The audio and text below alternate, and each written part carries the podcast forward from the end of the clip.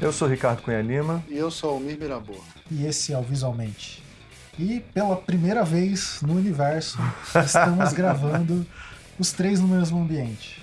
Exatamente. Isso tem, implica em vários problemas de, das mais diversas ordens. Implicações pessoais. Pessoais.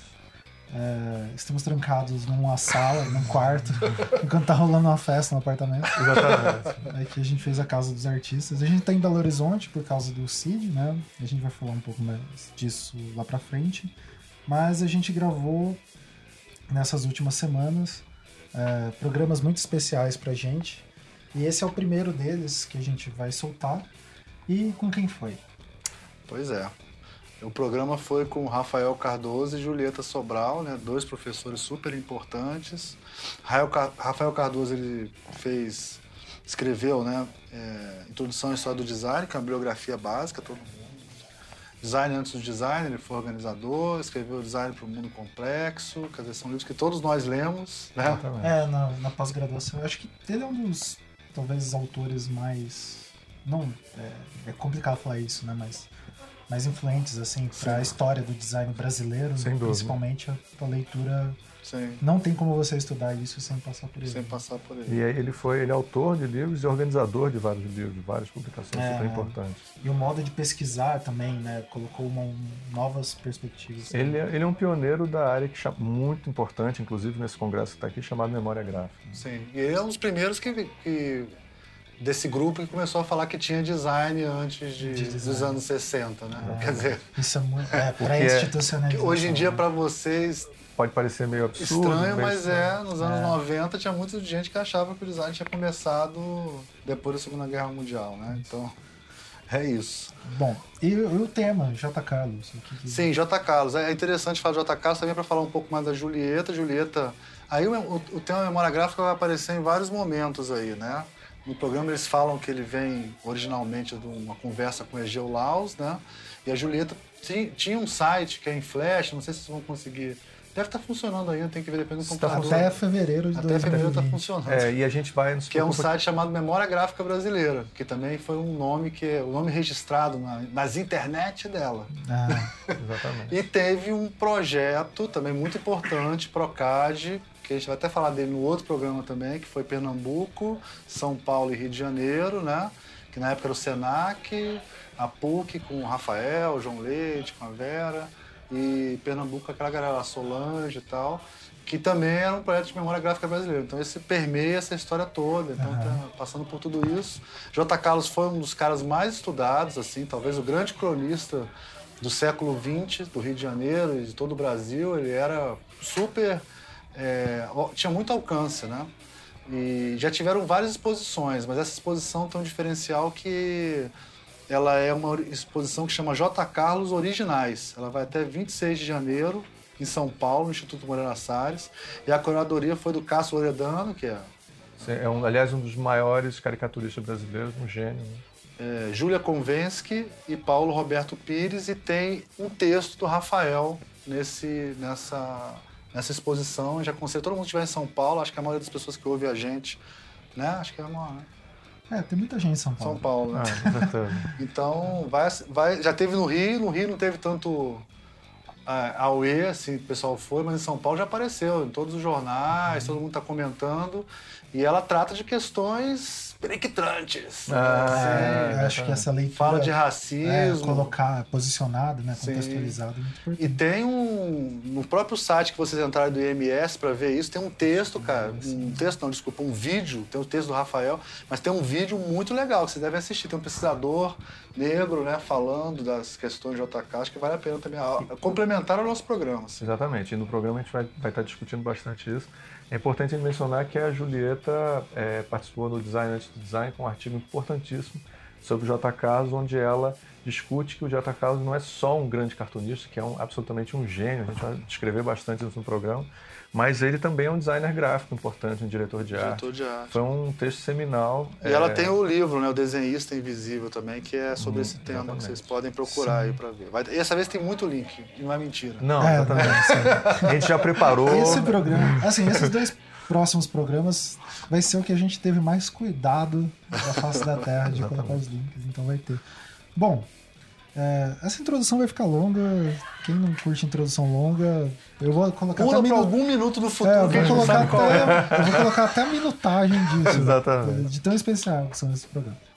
É, bom, então a gente veio aqui para Belo Horizonte no CID, esse é um dos recados, né? O Congresso Internacional Brasileiro De Design, design, da de informação. Informação, Exatamente. é, que foi na UniBH. A gente ficou na frente da universidade, né? Graças Isso- aos superpoderes do professor Almir E professora Bárbara. e também a professora Bárbara também, Bárbara Que- Emanuel, que participou de exatamente. vários programas. Nossa, Faz parte da galera. aqui, né? exatamente. E, assim, foi um evento muito bacana, sempre legal, porque a gente reencontra os amigos e etc., discute algumas coisas. E, assim, a gente caiu motivados por N situações do universo, né? É, a Sociedade Brasileira de Design e Informação, a SBDI, tinha aberto lá a proposição de chapa, e daí é, eu falei, o Almir pode ser presidente. É, E ele topou a ideia. incrível. incrível, uma coisa A incrível. gente propôs uma chapa, né? Então, é, o Almir como presidente, a Kelly Smite, que é lá da UFPR, professora também, é, eu como secretário e a Júlia Janela, nossa amiga lá do, Do Rio. trabalha no IMPA, E pesquisadora que, e que participou do nosso programa sobre sobre. visualização de dados. É um programa muito bom, inclusive, escutem, precisamos atualizá-lo em outras discussões. Então, e a gente é, Fomos eleitos. fomos eleitos, né? Isso, incrível também. É, é outra. Isso mostra como que as pessoas é, votam Eles de não, maneira acho que errada. eles não ouvem o programa. Eles não ouvem o programa. não- Eu acho, que eu acho que os design. É, que isso- É uma galera que não alguma ouve o coisa. programa. É, É. Eles não ouvem o programa. Então, é, só, ah, só para contextualizar, né? Tipo, tá- visualmente é uma coisa à parte, né? Mas, de uma certa forma, afeta é, essa nossa nova, novas condições aí. Então, talvez a gente traga é, mais coisas. Dentro da associação, a gente está pretendendo... é, da sociedade, não associação. Sociedade. Tem uma diferença. O Exato. próximo programa vai ser explicando isso. entender. É, dentro da Sociedade Brasileira de Design e Informação, é, a gente está com a, a proposta de promover né, essas, a pesquisa em design e informação, explicar é, de fato o que é design e informação e ter alguns estudos transversais, né, Sim. com dados para as pessoas, para a gente conseguir mapear é, isso, né? Então, é, A gente quer que vocês participem, a gente Isso, quer Exatamente. incluir mais o pessoal da né? graduação. A Exatamente. gente vai facilitar, tentar facilitar a questão de as pessoas poderem se associar né, e receber algo que. é, É, a gente já falou várias vezes, né? Esse é um- o CID é uma honra para a gente estar participando, inclusive. E é uma Eu- honra terem assim, né, aceitado a gente- nossas propostas para. É, sim, o, os do, o, só para o pessoal entender, a SBDI é a associação e o CID é o congresso ligado à Isso. associação. É, eu entrei pro, pro comitê científico do próximo CID, que por acaso vai ser em Curitiba. Exatamente. É, e também a Bárbara Emanuel e o Ricardo Arthur, que são dois é, é, figuras importantes aqui no nosso programa também. Então, nós tá, então assim, para a gente é uma honra poder estar participando, porque com certeza o CID é um dos maiores congressos de design e informação. É, e, assim, de pesquisa em design, né? Exatamente. Também, né? De pesquisa em design. Isso. É, inclusive dentro da área de design e informação, há uma ligação muito forte com memória gráfica, então é uma área bastante ampla. Todos esses temas, assim, né? Daí é, uma revelação que é óbvia, talvez a gente nunca tenha deixado claro com essas palavras, mas os temas que aparecem no visualmente é, são temas de pesquisa de informação. Exatamente. Exatamente. gráfica, porque somos. é, a Talvez, o pro- as- talvez o programa do Coringa, talvez do programa Talvez. É, nós somos de gera... uma geração de pesquisadores. é, Que deve muito à geração muito, é, fundadora do isso, CID, né? então- Então, é, são nossos orientadores, né? Isso. É, pode ser que, de uma certa forma, até meio Highlander, assim. Gente, eu, pretendo, eu pretendo não cortar a cabeça de ninguém. não tem que cortar a cabeça de ninguém. Exatamente. exatamente. Mas é nessa noção, né, de, de abrir o campo, né? Tipo, Isso. e até esse termo campo pode entrar em debate, mas Com certeza. abrir a A área. gente vai ter programas epistemológicos sobre cada um dos termos. Isso, a gente vai trazer o Daniel para fazer uma discussão sobre hermenêutica. Hermenêutica. Hermenêutica. É, não precisa nem falar de filosofia, não. Só falar de hermenêutica tá bom. Se não tivesse congresso de hermenêutica, o Daniel estaria aqui com a gente. É verdade. É a única coisa que não deixou ele vir foi o É, congresso de é hermenêutica. maldito da hermenêutica. Bom, então encerrando essa parte, só comunicando isso, vai ter algumas é, ações que a gente vai fazer. Então, quem for interessado, principalmente o pessoal da graduação que quer seguir essa carreira acadêmica, a gente entende que o momento do Brasil talvez não seja mais favorável para você escolher essa carreira, mas se você, É. no seu âmago, Se você for insistente, Tem- Você ama, é mesmo. é, então tem aí essa sociedade que pretende acolher, né? Tipo, Exatamente. Sim. Bom, é, fora isso, eu gostaria que vocês ficassem espertos. Ali no início do ano, a partir de janeiro, mais ou menos, a gente vai começar com algumas novidades que vamos precisar bastante de vocês ouvintes aí, né? É, enfim, chega no final do. Isso é muito maluco, porque a gente começou visualmente. Vocês estavam no, mais ou menos do meio pro fim do doutorado, Doutorado, né? Exatamente. E eu tava entrando e agora eu tô terminando o, do- Sim. o doutorado. A gente faz esse negócio há muito tempo. Você que é foda. Não, e você vai finalmente poder conversar no mesmo nível que a gente. Exato. Eu vou poder ter espaço poder de voz. Eles não vão mais poder me cortar. Então, Você vai poder participar do papo de doutor. Papo de doutor. Tá Vai vendo? ser, ó. Então, é, esse final de ano ali eu vou ficar meio ausente, como eu sempre Como nos últimos anos.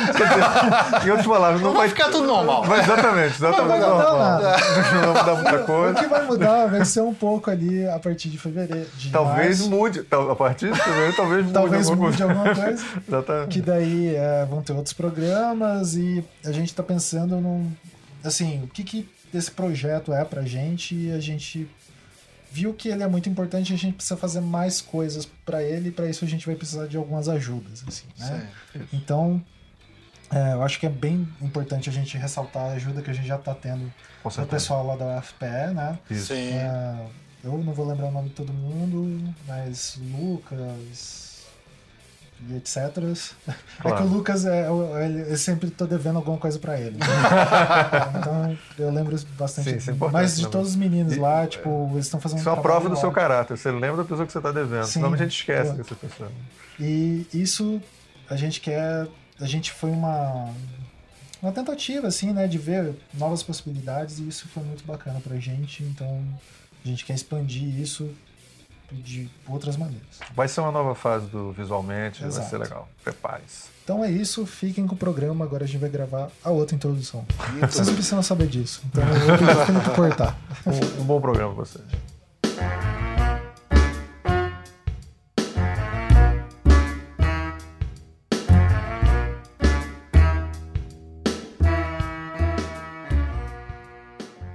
Alô, alô, alô. Esse é mais um Visualmente. Eu sou o Mi Mirabô. Hoje eu tive que alugar uma roupa pra vir gravar esse podcast, porque os convidados são muito especiais. Tive que pegar um, alugar um smoking. É, nós temos hoje aqui, além de mim e do Ricardo Cunha Lima, dá um oi aí, Ricardo. Oi, Ricardo Cunha Lima. Isso. temos a, pro- a professora Julieta Sobral. Oi, gente, tô pessoal aqui. conhecer sua voz. Isso. E o professor Rafael Cardoso. Oi, boa noite. Direto de Berlim para o Brasil. Gente, hoje o tema. é, você já viu que tem muitos historiadores aqui, né? E o tema é J. Carlos, que teve uma exposição aqui no Rio bem legal, que agora está em São Paulo, né? E a gente pensou em falar um pouco sobre isso e eu trouxe duas pessoas que já escreveram bastante sobre isso, né? Para poder. Pra gente poder tratar dessa, desse.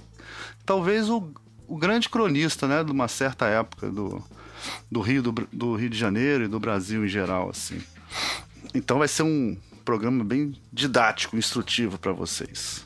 Eu queria começar com a professora Julieta. É, ela fez um livro, né, chamado O Desenhista Invisível, e que você tratava o, o J. Carlos, de certa maneira, ou não, de- de- diretamente como uma produção de design, né, gráfico, né. E aí eu queria que você apresentasse ele, falasse um pouco sobre ele E, e falasse dessa visão, como é, como é que a gente pensa isso, né? Dele como artista gráfico, designer, nessa época?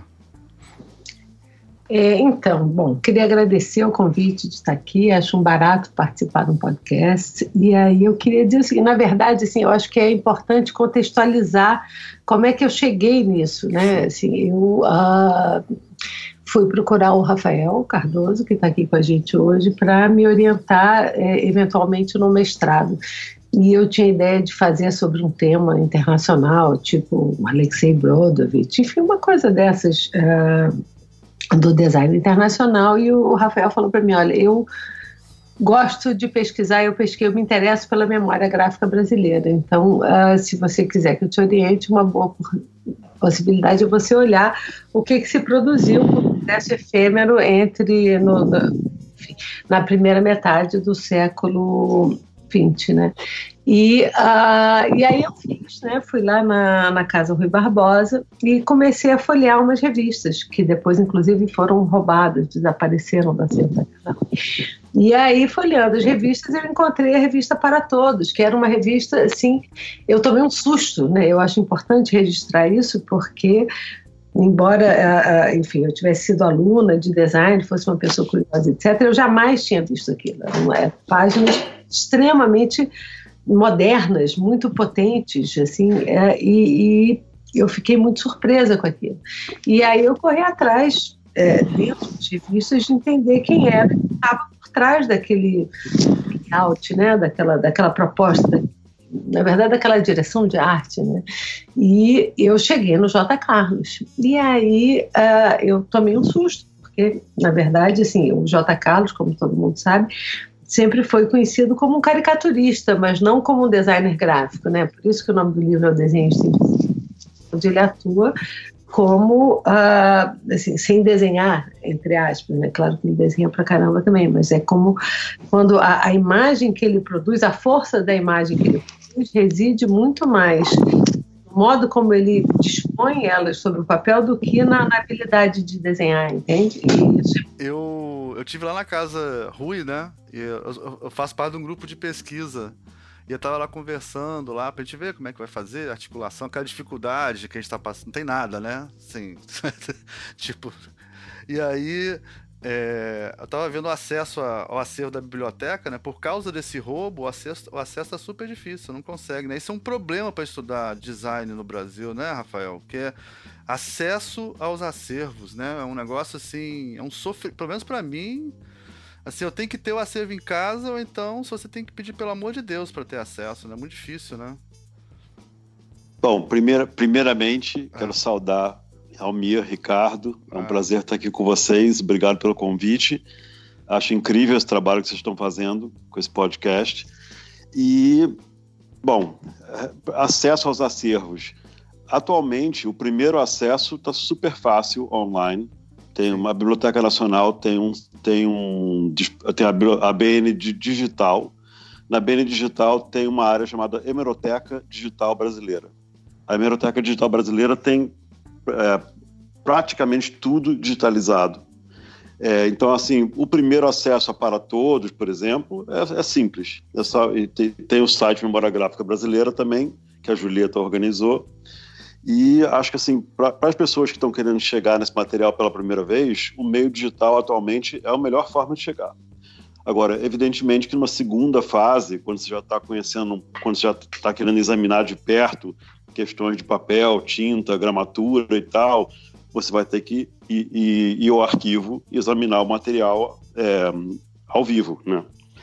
E isso tem problemas, existem problemas. Os acervos não são completos. A, a Para Todos é, um, é, uma revista exemplar disso. Né? É, quase ninguém tem a coleção completa. As pessoas têm as, as, as coleções é, partilhadas, mas atualmente quem tem tudo é, é, é, é o, é o Moreira Salles, o MS, que ficou com o acervo do J. Carlos. Sim. Inclusive a coleção pessoal dele da revista Para Todos. Então, é, esses acervos existem. Às vezes é um pouquinho difícil, mas trabalho de arquivo é isso. Você tem que ir lá quem, quem está quem tá acostumado a pesquisar em arquivo, arquivo não está tudo de, pronto de mão beijada. Pesquisa é isso. Pesquisa é você ir no arquivo, procurar, É, é, é, é, inclusive, tem, tem arquivos muito mais difíceis de pesquisar do que esses acervos de revista. Então, assim, eu acho que é, para quem tem vocação mesmo, para essa tem coisa da. Cima, da né? tem, tem que gostar de pesquisar, tem que gostar de, de, de arquivo. Mas às vezes tem uma dificuldade que eu acho que é o seguinte: eles escaneiam e colocam na internet. Quando escaneia e coloca na internet, aí vai para o anexo lá, né? No caso da Biblioteca Nacional. Aí para é, ter acesso caso... você tem que ser pesquisador da Biblioteca Nacional, ou, né? Mas é, é no caso é complicado, porque você tem a, a, a, a responsabilidade da biblioteca é preservar aquele acervo. Sim. Então, quanto, quanto mais pessoas folheiam a revista, mais a revista é, é destruída, né? Porque o, o manuseio é, contribui para o desgaste do material. Pois então, assim, é. É, é, é, uma, é uma faca de dois gumes. É, eles têm, é complicado. Eles, têm, eles, têm que, eles, têm, eles têm responsabilidade, inclusive jurídica, de preservar o acervo, mas é claro que eles também estão tentando disponibilizar.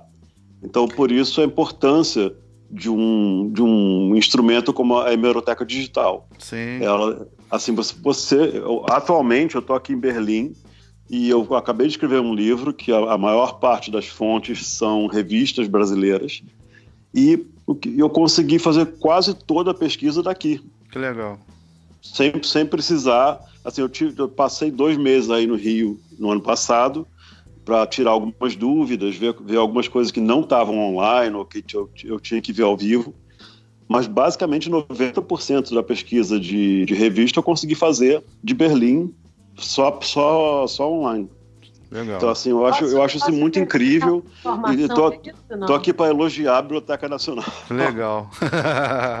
a, hemeroteca realmente é espetacular. Ela é um, é, um, é, um, é um instrumento de nível mundial. Legal. Oi, Julieta, você ia falar uma coisa? Desculpa. Não, eu queria acrescentar isso o seguinte, essa coisa, eu acho que tem duas coisas muito importantes, quer dizer, uh, tecnicamente no que o Rafael falou, né? Assim, por exemplo, quando eu tive contato com a revista Para Todos, com a pessoa, tanto com Mário, Ilustração Brasileira, eu acho que a gente tem que considerar o seguinte: essas revistas foram impressas em papel jornal. O papel jornal, a fibra dele, é, ela, ela não é elástica, né? Ela, é, ela, ela craquela, parece um biscoito daqueles que a gente sabe. Então, Sim. enquanto você folheia, ele vai desfazendo na sua mão. Então, assim, o contato físico com documento, ele é somente se for necessário. Quando eu comecei a pesquisar, só tinha microfilme. É, a digitalização que a gente empreendeu, é, é, eu e o, e o Cássio Loredano, durante assim, a gente digitalizou na verdade, um recorte, né? Foi o malho e a para todos entre 22 e 30, né? É, foi justamente para que as pessoas pudessem consultar, tendo acesso à cor, a, a enfim, a, não, não a, o aspecto tátil, claro, mas assim, a página inteira, o layout, etc., sem manipular, porque assim, não dá para manipular. Assim, se todo mundo manipular, não tem revista depois. Só, é. só isso que eu queria deixar registrado. Sim, sim. Então, sim. Hemeroteca 10. É isso. Ah, legal. Legal. A, a professora Edna também, ela fica o dia inteiro na, né, Ricardo? Na hemeroteca. Professora mamãe, Edna Cunha Lima, ela, é. ela inclusive, ela posta muitas das coisas que ela encontra na, no Facebook, não é? Para quem quiser acompanhar. É, mas sua mãe é, é, a mãe de todos nós, né? Ela é que, que, inclusive a hemeroteca tem, tem essa maravilha. Você pode baixar todas as imagens é, assim, tem alguns, alguns periódicos que são restritos por questões de, de direito autoral. Isso, assim, isso vem do periódico. Por exemplo, Jornal do Brasil você não pode, você não pode baixar. Sim. É, mas assim, o Jornal do Comércio você não pode baixar. Mas as, as, revistas históricas, revistas de jornais que não, que, que não existem mais, não tem mais dono, você pode baixar tudo, inclusive em alta resolução, e, e, e a biblioteca liberou o direito autoral. Então você pode reproduzir as imagens é, por, por, é, tá, tá, tudo em domínio público. Ah, é lindo não, isso.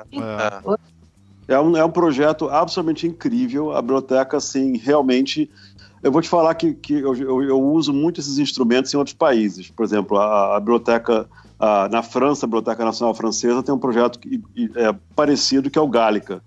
Eu prefiro muito mais o, a Hemeroteca Digital Brasileira, é muito mais amigável e, e simples é, e lógica do que, do que o Gálica. Ah, legal. Eu tô vendo, eu, eu tive recentemente que pegar material para aula para os alunos sobre história do design. E eu fiquei impressionado com alguns sites onde você realmente não consegue baixar as imagens. Né? É. No caso era o próprio J. Carlos mesmo. Alguns sites é difícil conseguir. Assim. Aí você é. tem que ir lá usar um pouco de inteligência digital para conseguir pegar a imagem. Né? E eu estou vendo aqui, é incrível, eu não, eu não conhecia direito. A gente vai botar o link pro, pro ouvinte poder consultar também. Legal. Aí, é, Almir e Ricardo, uma coisa que eu acho assim, é, aonde talvez o, o, o jcarlos.org, que a gente montou, possa complementar o que a Biblioteca Nacional faz, que é maravilhoso, é o seguinte: a gente fez na época uma coisa assim, é um site em flash, então realmente você não baixa imagem, ele é todo, ele tá velho, né? A gente não tem dinheiro para manter, pra, nada disso, e tinha direitos autorais, porque o J. Carlos só entra em domínio público em 2022, né, junto com, com as eleições. Sim. Mas o, a, o que acontece, quer dizer, o que o, eu e Cássio fizemos, que é uma coisa muito legal, a gente passou em todas as páginas, você imagina, nove anos de duas Caramba. revistas semanais, tá? Todas as páginas, todas as edições. A gente passou um OCR, que é aquele Optical Character Reading, para captar tudo que conseguia de texto. E em cima desse OCR, o Cássio fez um glossário do português antigo para o português atual. Então, Olha. o que isso faz é que você pode fazer buscas nas páginas impressas, tais como elas são, com o português atual e ter uma margem de, de, de resultado muito significante, entendeu?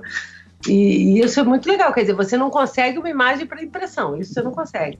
Mas você bota, você salva, você bota post-it com comentários, você tem uma possibilidade de pesquisa ali que é bastante. Assim, eu acho que complementa, na verdade, a Biblioteca Nacional, né? O, Sim, claro. Não, e, e eu tenho que admitir, uma coisa muito especial do teu site é que ele é lindo, né? O Memória Gráfica Brasileira é, é belíssimo. É em flash, mas lindo, lindo, lindo. Ah, é, isso o flash tinha, é, a gente perdeu muito com, sem o flash. Pergunto né? com. É, com essa coisa. É dá pra fazer muita coisa legal em Flash. Muita porcaria, mas dá pra fazer muita coisa em boa.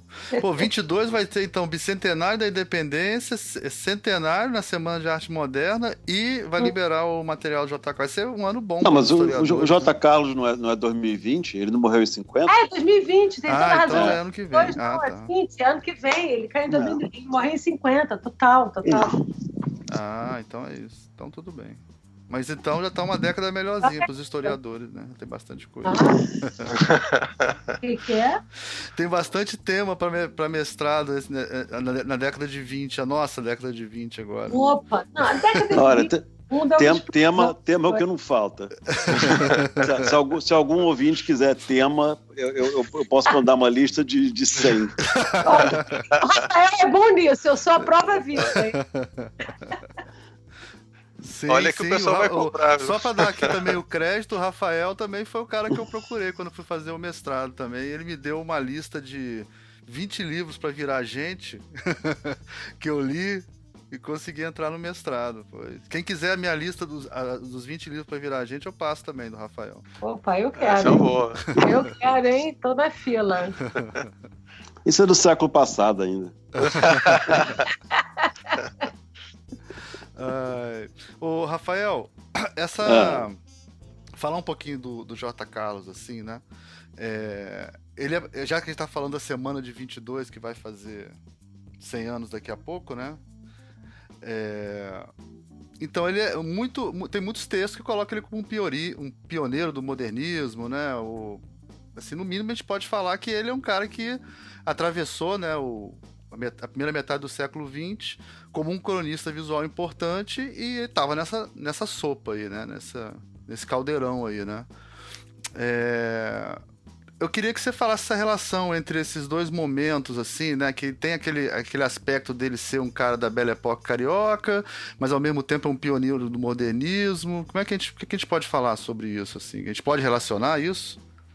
Seria um Pode. tema? Seria um dos temas? Pode. Assim, isso é uma resposta, isso é uma pergunta que você. Não sei quantas horas você tem nesse podcast, porque eu acabei de escrever um livro sobre isso. e, podcast é infinito. Assim, que, é, na verdade, é o, é o contrário. Assim, a, a, a, consagração historiográfica da semana de 22 é que é, é, que é exagerada. Em, em 22, é, a semana não era. A semana, o pessoal da semana não, não teve esse impacto todo. Era assim, eles tiveram um impacto em São Paulo, dentro de uma elite cultural. É, o J. Carlos, naquela época, não só o J. Carlos, o J. Carlos, entre outros, tinha o Calixto, o Raul, uma série de, de ilustradores, que esses, na verdade, eram nomes nacionais. Eles eram conhecidíssimos. Eles eram as pessoas que pautavam a, a opinião pública naquela época. Assim, o pessoal da Semana de 22 era um, assim, com, to, com, com todo respeito, né, com o devido, devido respeito pelo que eles vieram fazer depois, é, eles eram pessoas, de, assim, de uma, de uma elite cultural paulista, paulistana, é, que estavam fazendo uma brincadeira. É, o, o próprio Raul Bop, né, depois, que anos depois, falou que aquilo era, aquilo era uma brincadeira para para epater a bourgeoisie, né? para chocar a burguesia, mas era uma burguesia extremamente provinciana. Então, assim, a semana de 22, não, em 22, a semana de 22 não foi um fato importante no Rio de Janeiro, por exemplo. Teve uma, a, a, as reações a 22 no Rio foram muito limitadas. É, a, a, revista Careta é, é, deu matéria sobre isso, a Don Quixote. Tirando essas duas, quase não repercutiu fora de São Paulo. Assim, a, a construção da, da, de, de 22 como o que, que, nós conhecemos hoje, o mito de 22, foi construído muito, muito posteriormente basicamente a partir da década de 40. Então, assim, é, é, eu acho importante para as pessoas que não conhecem esse material histórico entender isso, que na, que na década de 20, o J. Carlos era muito, mas muito mais importante do que qualquer coisa que, era, que foi feita na, em, pelos modernistas de São Paulo a gente realmente não tem essa noção hoje, né? Porque a maneira como é valorizado, inclusive no ensino médio, a gente tem essa noção, né, de que o Semana de 22 foi assim aquela coisa que mudou o mundo. Não, a Semana de 22, é, é, é a, a, consagração posterior dela é imensa. Então, essa, a partir da década de 40, começou a construir, construir esse, esse mito que nós conhecemos atualmente. E na década de 70, quando teve o cinquentenário da Semana de 22, em 72, teve uma, um, um, uma comemoração da semana que foi absolutamente espantosa. Mas esse mito foi sendo construído aos poucos. Na verdade, é, assim, o impacto disso na época em que aconteceu foi reduzido. E é isso que, que as pessoas não entendem. Não, não é uma questão de dizer que. É, de, de tentar associar J. Carlos com a Semana de 22. J. Carlos era uma pessoa influente demais. Sim. E, e para se interessar pelo que estavam fazendo um bando de rapazes. É, e, sabe, é, é, é, é basicamente existe aí uma inversão de, de tentar colocar o J. Carlos como alguém associado à Semana 22. Ele não era absolutamente. É, ao contrário, eu acho que o que ele representa, em termos do que estava acontecendo no Brasil, é, é uma, é uma outra modernidade. Nós temos o, o, o na, na, na, história da arte hoje em dia, trabalha-se muito mais com a ideia de modernismos do que de modernismo. Modernismos plural, com S. É. Então, assim, o que existiu foi é, é que o, modernismo paulista é um modernismo entre outros. Certo. E o, o J. Carlos fazia parte de um outro tipo de, de, de modernidade que estava acontecendo no Rio de Janeiro nessa época. Interessante. É, de certa maneira, era mais fácil o pessoal de São Paulo conhecer o J. Carlos do que o J. Carlos conhecer o pessoal. Ah, né? mas com certeza, é. o J. Carlos aparece. Né? Na revista de antropofagia cita o J. Carlos. Sim. Nossa, e é, inclusive o J. Carlos fala da semana de 22. Tem umas imagens maravilhosas que ele bota na Para Todos, é, onde ele ironiza, sabe? Assim, ele, é, ele é absolutamente uh, irônico com aquilo, sabe? É. é. eu acho que isso é importante para relativizar. Quer dizer, um, eles sabem uns dos outros, mas a leitura, quer dizer, a construção de, de, de poder foi feita a posteriori, né? É, isso é uma coisa importante da gente ter em mente em tudo, né? Quer dizer, na verdade, uma coisa é, é, é, a coisa quando ela acontece naquele momento, e outra coisa é a leitura que a gente vai fazendo dela ao longo do tempo. Porque isso envolve poder, políticas e várias Sim. outras coisas. É, isso, isso pode levar essa, esse podcast para um caminho perigoso, que é o seguinte: é, a gente É, a gente pode dizer então que é, existe uma influência na pesquisa da história do design que regionaliza essa pesquisa? Tipo, a gente está pesquisando de um jeito aqui, em outro centro está sendo pesquisado de outra maneira, com narrativas diferentes? Vocês, a gente pode dizer isso? Ah, mas isso, isso só vai de só, né? Eu acho que isso é meio. É, acho que não tem assim. Toda pesquisa, tudo depende de um contexto. Quer dizer, desculpa, Rafael, eu me meti aqui na, na, na conversa, abri a resposta não, logo. Não, Fica à vontade. É.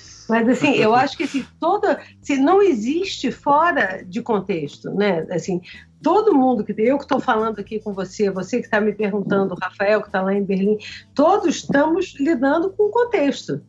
Né? Assim, é uma coisa, esse distanciamento, por exemplo, que, que, que o tempo nos dá para olhar para um acontecimento histórico ou que, uh, enfim, uh, uh, o recorte político que é feito para a construção de determinada história e não de outra história, são decisões, né? Quer dizer, o que nos falta, na verdade, que eu acho que é, é para isso que a gente precisa trabalhar, é um olhar crítico sobre isso. Na Sim. medida que a gente tem noção de que isso é um construto, como tudo, a gente pode dar um passo atrás e olhar esse construto. Então, assim, você não compra coisa como Grant, sabe? Assim, é, toda história é uma construção.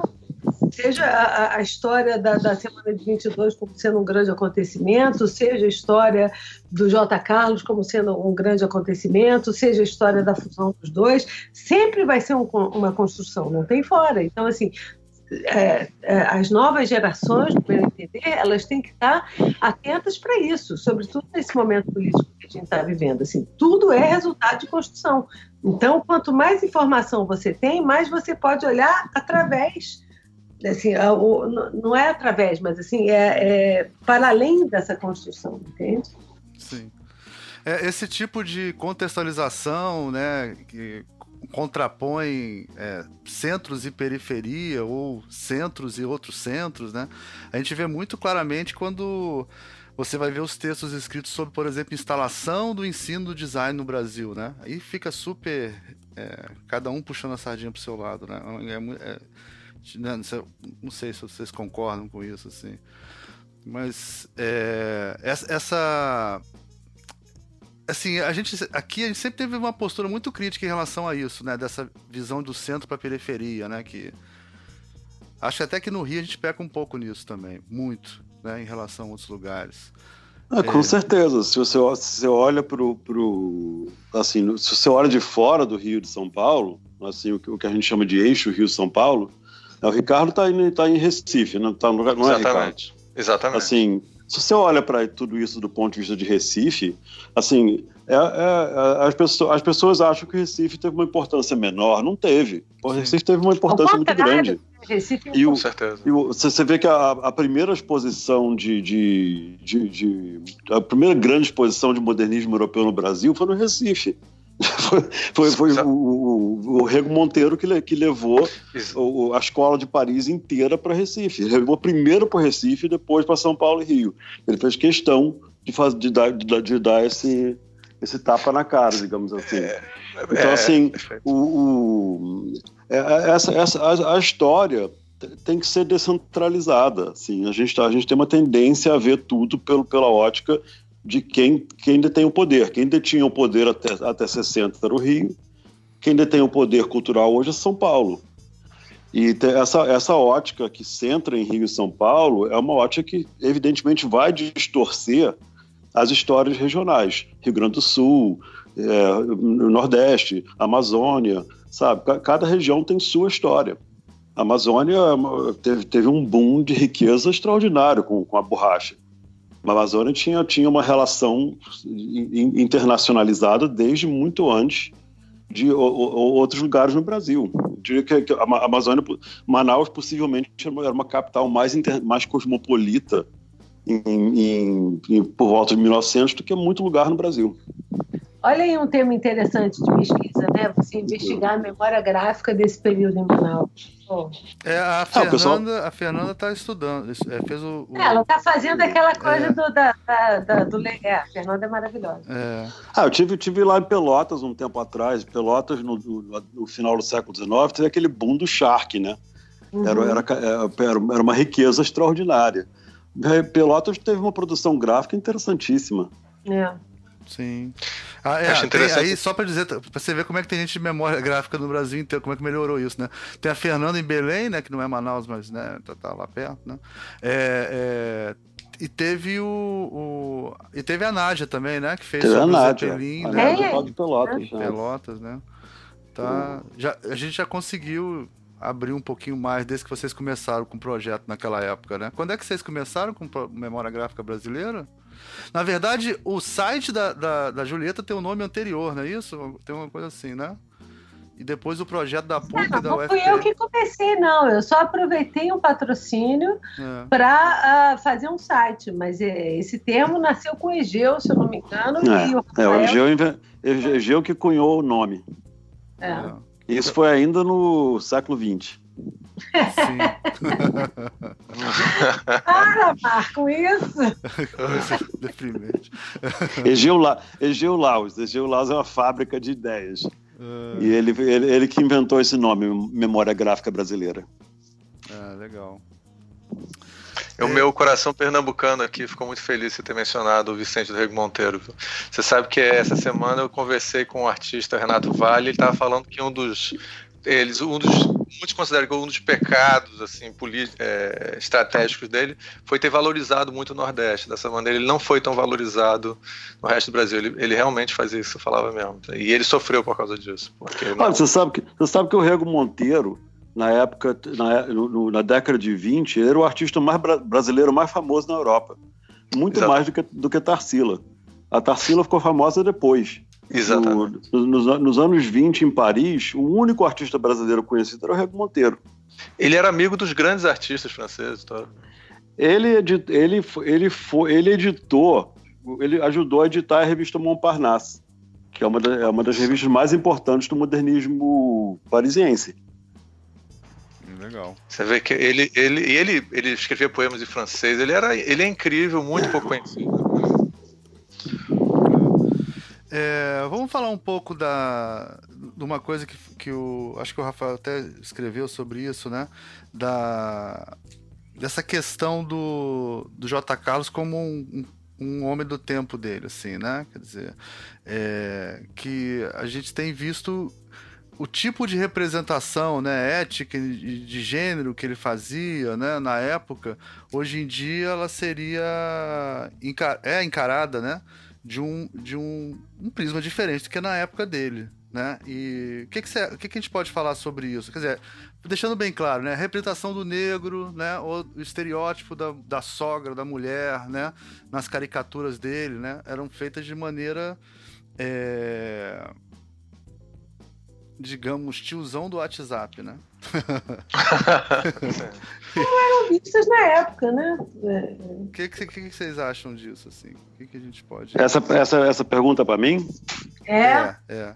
Não, gente, eu, eu vou, vou falar aqui sem, papas na língua. J. Carlos era muito, muito racista. Assim, absurdamente racista, mesmo para os padrões da época dele. Isso, isso as pessoas. eu- sim, eu escrevi um texto sobre isso, esse- essa exposição que está tendo agora em São Paulo, do, do MS. Eles acabaram de lançar um catálogo e tem um texto meu sobre isso, o o moderno e o arcaico em J. Carlos. E assim, o, o- não há não há a menor dúvida. Eu posso, eu- as pessoas as pessoas ficam falando, ah, não, isso é da época, todo mundo era racista, é todo mundo era machista. Sim, todo mundo era racista, muita gente era racista, mas o J. Carlos era especialmente racista. Ele era mu- muito mais racista do que o Raul Pederneiras, do que o Calixto Cordeiro, do que qualquer colega dele de, de, de, de- profissão. Assim, ele, ele produziu desenhos antissemitas. é, a- a- bom, as, as- as representações de negro nem se fala. É uma barbaridade. E ele, inclusive, importou um, um tipo de estereótipo, um tipo de representação que não existia no Brasil, que é mu- muito mais parecida com a- as caricaturas é, racistas dos Estados Unidos. Eu acho isso interessantíssimo. Está aí um super tema de pesquisa. Alguém descobrir quais, quais eram as fontes visuais de onde J. Carlos tirou aquelas imagens de negros que ele, que ele, que, que ele produziu, que são muito parecidas com imagens que, que eram produzidas nos Estados Unidos. E não são nada parecidos com nada que era produzido no Brasil, antes, nem, antes, nem antes dele, nem, nem, nem contemporâneo a ele. Então, assim, eu tenho por mim que, a, que uma das fontes era, era, era desenho animado e cinema de Hollywood. Ele, hum. Mas, assim, alguém, alguém tem que pesquisar isso direito nos arquivos e ver de onde que ele estava tirando aquelas imagens. Mas, assim, eu posso... Te, as pessoas falam, ah, é da época. Mas as pessoas não estudaram a época. Eu que já estudei a época a fundo, que já, já vi, assim, centenas e milhares de imagens dessa época, posso te afirmar que o J. Carlos era muito racista para os padrões da época dele. Interessante. Julieta, você ia falar alguma coisa? Desculpa, eu interrompi você. Não, não, não ia não. É... Assim, o, o, que, o, o, que não, o que, a meu ver, a minha, a minha opinião, isso não, isso não é um ju, o juízo. Eu estou constatando um fato. Estou constatando o, o, o, que ele produziu um imaginário é, extremamente racista mas isso não, isso não tira nada do, do, do mérito dele como artista. Sim. Assim, é, Wagner, Degas e, e, Pound eram antissemitas, todo mundo sabe disso. O, hum. o Pound era, era, era, era, praticamente fascista. Sim. Isso não quer dizer que o, o Pound é um mau poeta, o Degas é um mau pintor e o Wagner é um mau compositor. Não, ao contrário. São excelentes artistas e pessoas que, com as quais eu preferia não me associar, pessoalmente. Agora, a, ninguém está colocando em questão a arte deles, a arte deles é extraordinária. E o, acho que a gente tem que ter essa, essa, essa clareza em lidar, lidar com o J. Carlos. Sim, ele é um, um, artista extraordinário, um artista gráfico de primeira importância.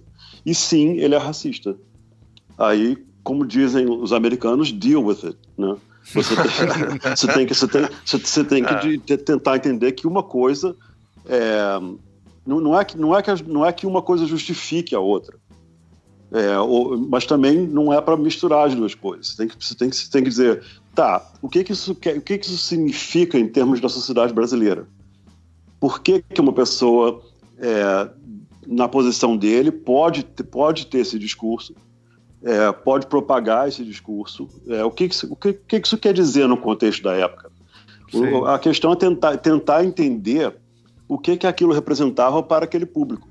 Sim. E assim, e é claro que, e aí sim, aí eu concordo com, com o que as pessoas dizem. Isso simplesmente confirma que o público brasileiro daquela época estava muito disposto a consumir esse tipo de, de discurso racista. É, como, aliás, o público brasileiro de hoje em dia também está.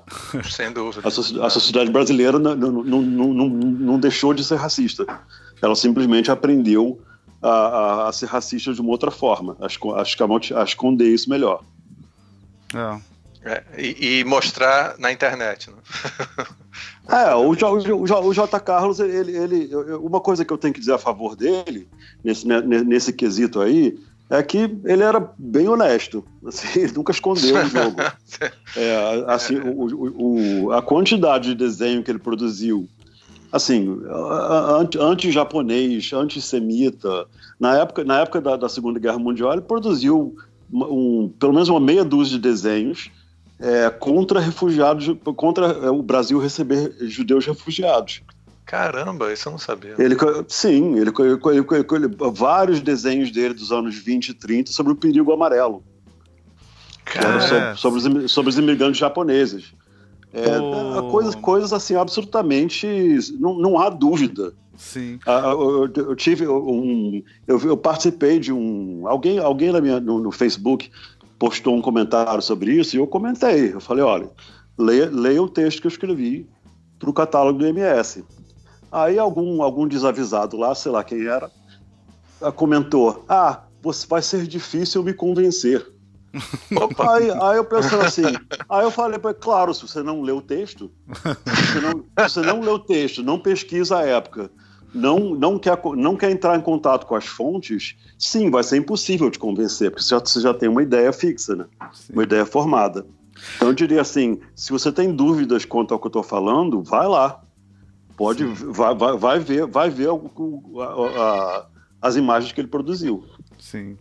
Eu também acho que é importante falar uma coisa, quer dizer, nesse, nesse aspecto que a, que a Julieta fala no livro dela, né, Desenhista Invisível, do, do projeto e do né, dele enquanto designer e tal, de, de, fazendo direção de arte e tudo. É, o design tem muito isso de produzir para um público. Isso não, não, não, não, exime ele de culpa, né? Mas ele está produzindo para o público-alvo dele também, né? E esse tipo de mensagem. Pode falar. Pode falar. Eu acho que, assim, concordo com o Rafael totalmente. O cara tinha uma posição, uma postura que é, é visível, né? Quer dizer, não é nem uma questão de concordar ou não. Basta olhar que você vai ver que tem uma postura ali. Assim, não, não sei, eu não estudei a época tanto quanto o Rafael, estudei mais o próprio. Mas ah, ah, o que eu acho que existe, por um outro lado, que não diminui em nada, isso é importante que fique claro, ah, o que o Rafael está pontuando, mas bota um outro aspecto em cena, é o seguinte: é, na no Malho, por exemplo, né, que é uma revista que já existia antes e que ele entra com um projeto gráfico. Assim, o Malho era uma revista de texto político para um público masculino, entre aspas, na época, né? Então, assim, política, esporte, não sei o quê. Quando o J. Carlos entra, ele faz uma coisa que eu acho muito, assim, inclusiva, e eu acho isso muito bonito, independente da cor da pessoa, quer dizer, ele cria uma relação entre uh, as pessoas letradas e os uh, assim, como é que é, semi-alfabetizados, né? Quer dizer, as pessoas que são como é que é? Alfabetizados funcionalmente, ah, analfabeto? É, é, é, o pessoal chama de funcional. analfabeto funcional, o cara é, que lê, mas não entende, é isso? Termo, eu acho isso muito horrível, eu não, eu não tenho o melhor para usar. Então, o que ele faz, quer dizer, e, e eu mostro isso, assim, ele cria um editorial de texto, um editorial de imagem, né? ele cria todo um sistema de palavra cruzada, onde ele relaciona a imagem a palavra cruzada como uma forma de incluir as pessoas e aumentar o vocabulário delas, sabe? Então, assim, é, é essa loucura mesmo, né? Assim, o cara é racista por um lado e é super inclusivo por outro. É, é assim, né? As pessoas são assim. Eu vou, vou, te falar um negócio, Almir, não sei se foi o Almir ou o Ricardo que falou sobre essa coisa que o designer produz para um público. Sim. Quem, quem foi que falou isso? Fui eu, fui eu, fui eu. Fui eu. Tá. O, o, isso, isso, isso, é, isso, é, isso é, é, é, é, totalmente verdade, claro. E, e é interessante perceber que os, as piores, os piores desenhos, os mais ofensivos que o J. Carlos produziu, foram quase praticamente todos para a revista Careta. Hum. Ele, a, a, Julieta não tem essa visão dele, que ela estudou ele mais no Malho em Para Todos. Sim, sim. E, e, e no Malho tem alguns desenhos que são um pouquinho, assim, são, são, são um pouquinho preconceituosos. No, não, mas na verdade, para, e, para, e, para todos não tem quase nada. Para todos é uma revista que só tem o lado solar e, e alegre e bonito do J. Carlos. É. Agora, na careta, ele, ele, ele, deixa, ele mandava ver. Sim. E por quê? Porque a, a careta justamente tinha um público mais conservador. Eu não, eu não tenho certeza se é daí que vem a expressão é, o colocalismo careta, que alguém é careta, mas não sei. Isso, isso é um palpite, isso é um palpite sim, possível. Rafael, mas a, a, a, a, revista, a revista Careta era extremamente conservadora. Ela pertencia a um, a um proprietário que provavelmente o, o Jorge Schmidt, ele provavelmente queria esse tipo de desenho. E, uhum. e no mínimo estimulava, no mínimo ele, ele achava bom que o, que o J. Carlos estava fazendo esse tipo de desenho. Então, assim, é claro que ninguém faz uma revista sozinho. Né? O J. Carlos fez muita capa de careta, mas ele era, ele era um funcionário, ele foi contratado por alguém. Então, tinha uma cultura daquela, daquele periódico que é uma cultura é, específica. E aí, aí, aí você vê, é interessante comparar a diferença entre o J. Carlos numa revista e em outra revista. Muito interessante. E ao longo do, numa delas ele é diretor de arte, né, Rafael? É, e, e, ao longo do tempo, né? Porque Sim. também o, o, o, a, a, o trabalho dele foi mudando ao longo do tempo. Infelizmente, nesse quesito particular da representação racial, foi piorando. Ele foi, ficando, ele, foi, ele foi ficando ainda mais é, agressivo no, e, no, no, nos anos 30. É, anos, nos anos 30 acho que é o pior período dele nesse sentido. Sim. Bom, e, e, se o ouvinte não acredita nisso, é só olhar a revista Veja ou ouvir a Jovem Pan, né? Exatamente. Você Exatamente. que é tudo feito para o público, né? Que quer ouvir Exatamente. Tem, tem, tem pessoas, assim, você tem, um, você tem um, um bulldog como Augusto Nunes, né? Que a gente viu essa semana dando, dando, dando tapa na cara do, do Glenn Greenwald. E o Augusto Nunes ele vai, ele, ele vai escrever o que, ele, o que ele quer escrever, mas ele também vai escrever de acordo com o órgão onde ele está escrevendo. Sim. É, ele vai escrever certo? para o órgão que acha interessante divulgar é. aquilo que ele escreve. Né? Eu não sei se dá para então, dizer assim, que ele escreve, né? Aquilo que ele faz lá, né? Aquilo, aquela não, coisa que, ele é, né? Aquela coisa dele. amorfa que ele faz lá, né? Todo, todo nós que, que, que, que, publicamos na imprensa, é. você vai escrever de acordo com o órgão, né? Eu, eu assim, um editor me dá é, 3 mil caracteres o outro me dá, me dá 10 mil. Isso já muda o texto. Sim. É, eu já vou escrever diferente, porque dá para desenvolver mais uma ideia ou menos. Aí eu sei que aquela revista gosta de, de, de assuntos A ou B. Né? Eu vou puxar a brasa naquela direção. Por quê? Porque eu quero trabalhar de novo. Né? Claro.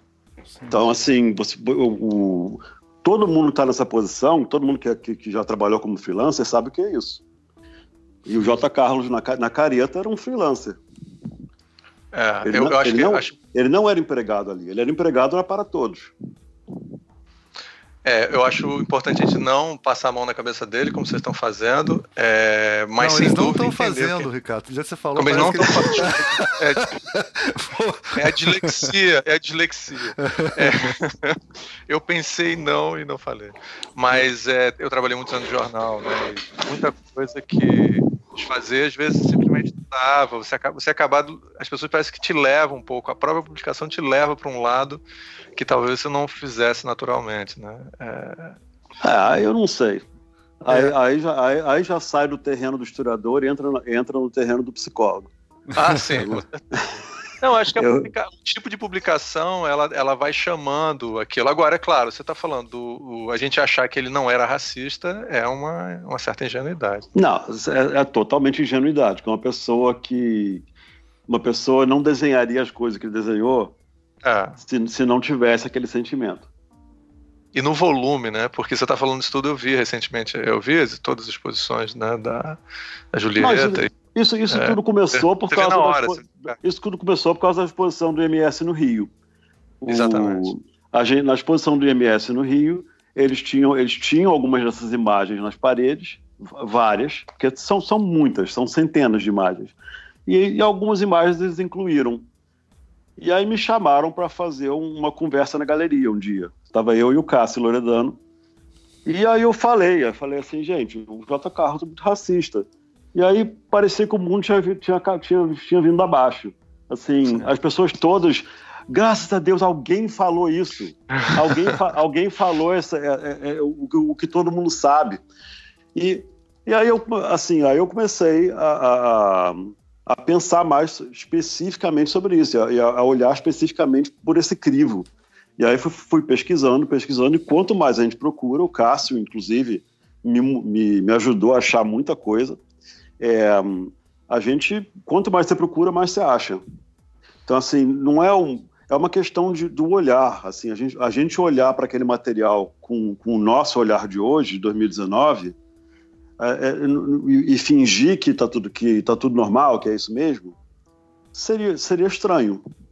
Assim, não, não, não, é, não é estranho que alguém tenha feito alguma coisa em 1920 de uma certa forma. O estranho é a gente não questionar isso hoje. Né? A gente continuar é, perpetuando estereótipos e achando que não, tudo bem você ser assim. Ele, ele, ele fez, mas numa, a, a gente ouvia isso muito. Eu, eu sei que não é para levar isso para um lado de, de, política atual, mas a gente ouvia muito recentemente em campanhas eleitorais, sim, ele falou isso, mas não é isso que ele, que, que, que ele queria dizer. Ah, vixe. A gente ouviu muito essa frase. No, no, e o, eu, eu acho de uma ingenuidade assim absurda você dizer que alguém falou alguma coisa, mas não queria dizer aquilo. É. O é. discurso público existe para isso. A pessoa, se uma pessoa publica um texto, um desenho, é, uma imagem que significa alguma coisa num, num, determinado contexto, aquilo tem que ser levado a sério. É verdade. O, o, o Rafael acabou de dar uns 20 temas diferentes de, de mestrado aí, pra quem quiser. Eu te, fal, te falei, eu tenho uma lista de mais de 100. Tinha até uma pergunta sobre isso aqui, eu acho que eu vou até perguntar pra Julieta agora aí. para dar algumas. Porque o, o, eu fui lá no. Eu tava falando, eu falei antes que eu fui na Casa Rui ontem e tal, e a gente tava falando sobre isso, que tem vendo como tem muitos trabalhos sobre o J. Carlos ainda, né? E aí eu tava com a Helena de Barros, né? E a gente tava olhando e falando assim, pô, mas dá para fazer ainda uns artigos sobre é, aspectos gráficos, né? De como ele arte finalizava para ficar melhor para imprimir e tal. Essas coisas que eu e Helena estudamos, Helena de Barra, professora, né? O Rafael conhece, Julieta também, né? É... E aí, Julieta, e outras coisas, outras ideias que você acha que a gente pode ainda explorar mais é. no J. Carlos, assim? Eu acho, assim, para mim, assim, o que eu teria, é, porque o meu doutorado eu acabei engrenando em outro caminho, porque achei que J. Carlos já estava dado para mim, né? Mas uma coisa que eu acho que é sensacional é fazer um catálogo resoneiro da tipografia no J. Carlos, né? Isso eu acho que é uma, ah. sim, eu faria isso, assim, eu me aposentando, dedicaria boa parte da minha aposentadoria a fazer isso, acho assim, porque é um manancial tipográfico extraordinário, assim, fazer um grande levantamento, um catálogo resonê mesmo, né, da, da da, da, atividade tipográfica dele, acho que é um, uma coisa a se explorar muito. Outra coisa que eu acho muito interessante, que é uma coisa que, uh, assim, quando a gente fez a exposição nos Correios, lá em 2014, a gente teve acesso a uma parte do acervo que não está no Moreira Salles porque foi vendida para um colecionador lá, eu nem sei quem é, que se dispôs, a, através de uma galeria, a nos emprestar os originais. E esses originais que ele, que ele nos emprestou tem a, a, os esboços a lápis, que é uma coisa que a gente nunca vê no J. Carlos. Né? No J. Carlos a gente sempre vê a linha pronta, né? assim, mesmo no, no, no material do Eduardo Brito Cunha, quer dizer, que é o material oficial do J. Carlos, você raramente tem rascunhos, então você não tem a hesitação do pensamento. E esse material é, tem a hesitação da linha, sabe? Tem, tem os vários caminhos e você tem o preenchimento final em alguns casos. Então, assim, seria um trabalho um pouco mais assim gráfico, né? Dedicado é, nem tanto, porque a tipografia também é gráfica, mas enfim, é, de você perceber os caminhos que a linha toma antes de adquirir aquela forma tão sintética e absoluta que ele, que ele traz, né? Eu, eu posso fazer um elogio explícito aqui? Pode. Por o, assim, eu, o, a Julieta fez um trabalho com o J. Carlos que foi uma, uma, uma revolução dentro, dentro, dentro, dos estudos de J. Carlos. Porque ela chegou lá, no daquele material que todo mundo já tinha visto, o, muitas pessoas já tinham olhado para aquilo, e ela veio com um olhar específico, que é o olhar de alguém que, que trabalha com fotografia, que conhece bem fotografia, e falou: olha, a forma que o J. Carlos trabalha a fotografia é diferente, é especial. E ninguém tinha reparado nisso antes. Assim, é uma coisa assim que, que revolucionou a forma que a... Rafael, ah, não, revolucionou a forma de pensar o trabalho dele, porque a gente, todo mundo pensava nele como um desenhista, ilustrador, e de repente veio a Julieta com o olhar dela e viu que ele também era uma pessoa que sabia, sabia diagramar uma página de forma, de forma extremamente original e tinha um trabalho absolutamente próprio em termos de fotografia. Totalmente. E aí o que o, o, esse, esse, essa é a força do seu trabalho sobre J. Carlos. É, é, é? é, é a, a, sua tese sobre J. Carlos designer reside nesse ponto. O, o, fato que ele não era apenas um desenhista, não era somente desenhista, ele também era uma pessoa que, que, que tinha um teve um trabalho revolucionário de diagramação e de, e de edição de fotografia. Agora, o que, que, isso, que, que isso quer dizer? O mesmo material que existe, cada pessoa vai trazer um olhar diferente.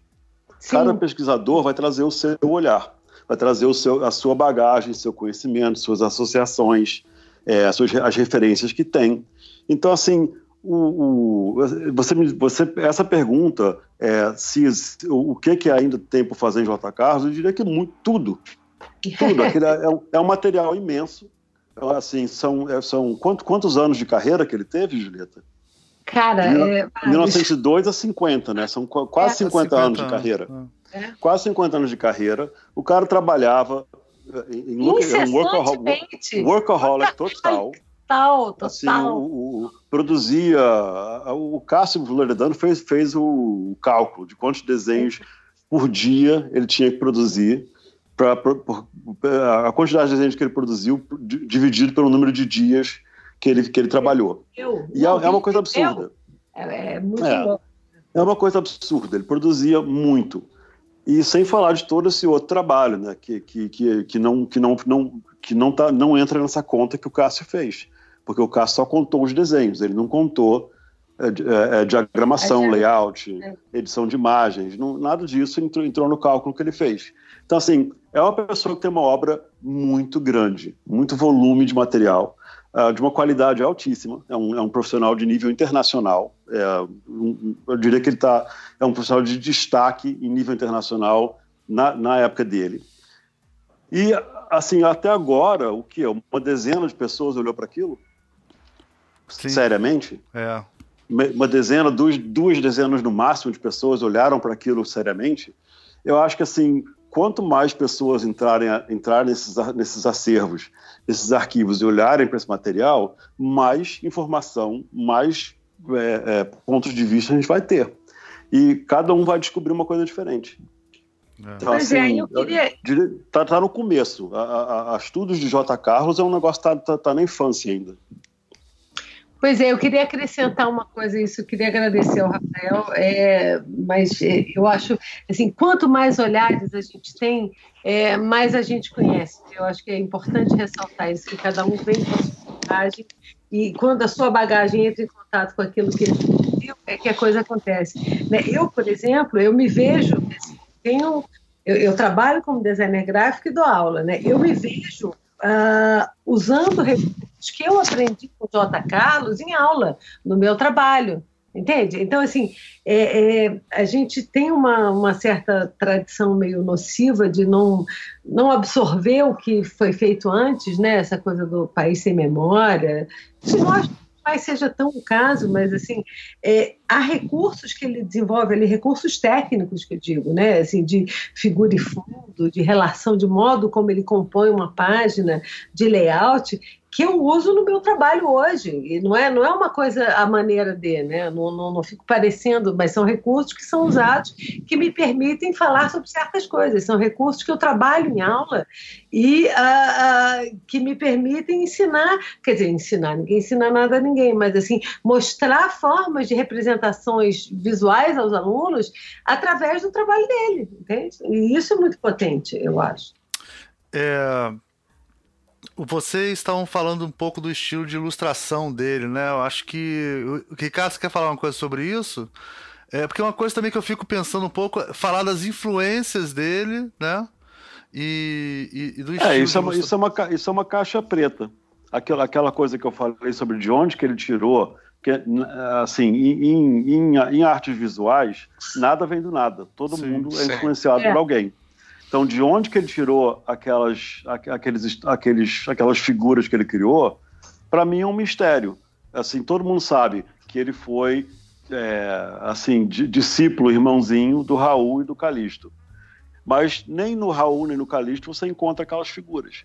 É, não, mas naquelas coisas mais classiconas você vê o RT, né? Você vê pessoas, né? Ele, Não, ele- eu tô, eu, tô, eu tô falando dos bonecos racistas. Sim, dele. claro, claro. Assim, Ah, sim, claro. assim, então, assim, de onde que ele tirou aquilo? E, e- esse tipo de pesquisa que, que precisa ser feita. Alguém, Total. alguém, alguém precisa pegar as revistas internacionais da época, o cinema da época.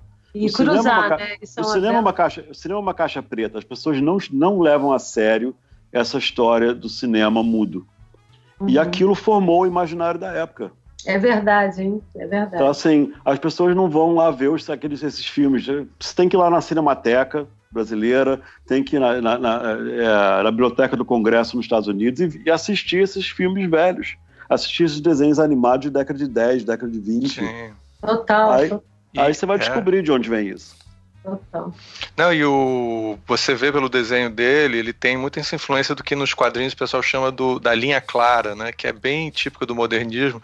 O Winsor Uhum. McKay, aqueles grandes desses de quadrinhos do, do começo do século XX, já tem essa característica moderna. E ele é um, assim, vocês podem dizer melhor do que eu, mas ele é um, ele é magnífico, né? O desenho que ele, o traço dele é, é você, o traço dele conta a história. né? Você pode acompanhar o desenho e ele, ele não é um mais como você vê no, no século XIX, sei lá, é, grandes ilustradores que usavam muito a chura e a sombra, e aí você parece que está criando uma cena, é, não pode dizer a palavra naturalista, né?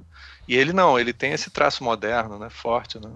É, eu e diria- eu diria- Explica que é linha Diria- clara, Ricardo, só pra. Só pra... é, isso é dos quad- da teoria de quadrinhos por causa do Hergé, que fazia o Tintin, né? Que é quando você não trabalha a sombra é, de forma muito evidente, né? Sim. Ele tem uma tendência a trabalhar só o contorno. Não, É, não que ele não trabalhe a sombra, mas é- o contorno é o mais forte dele.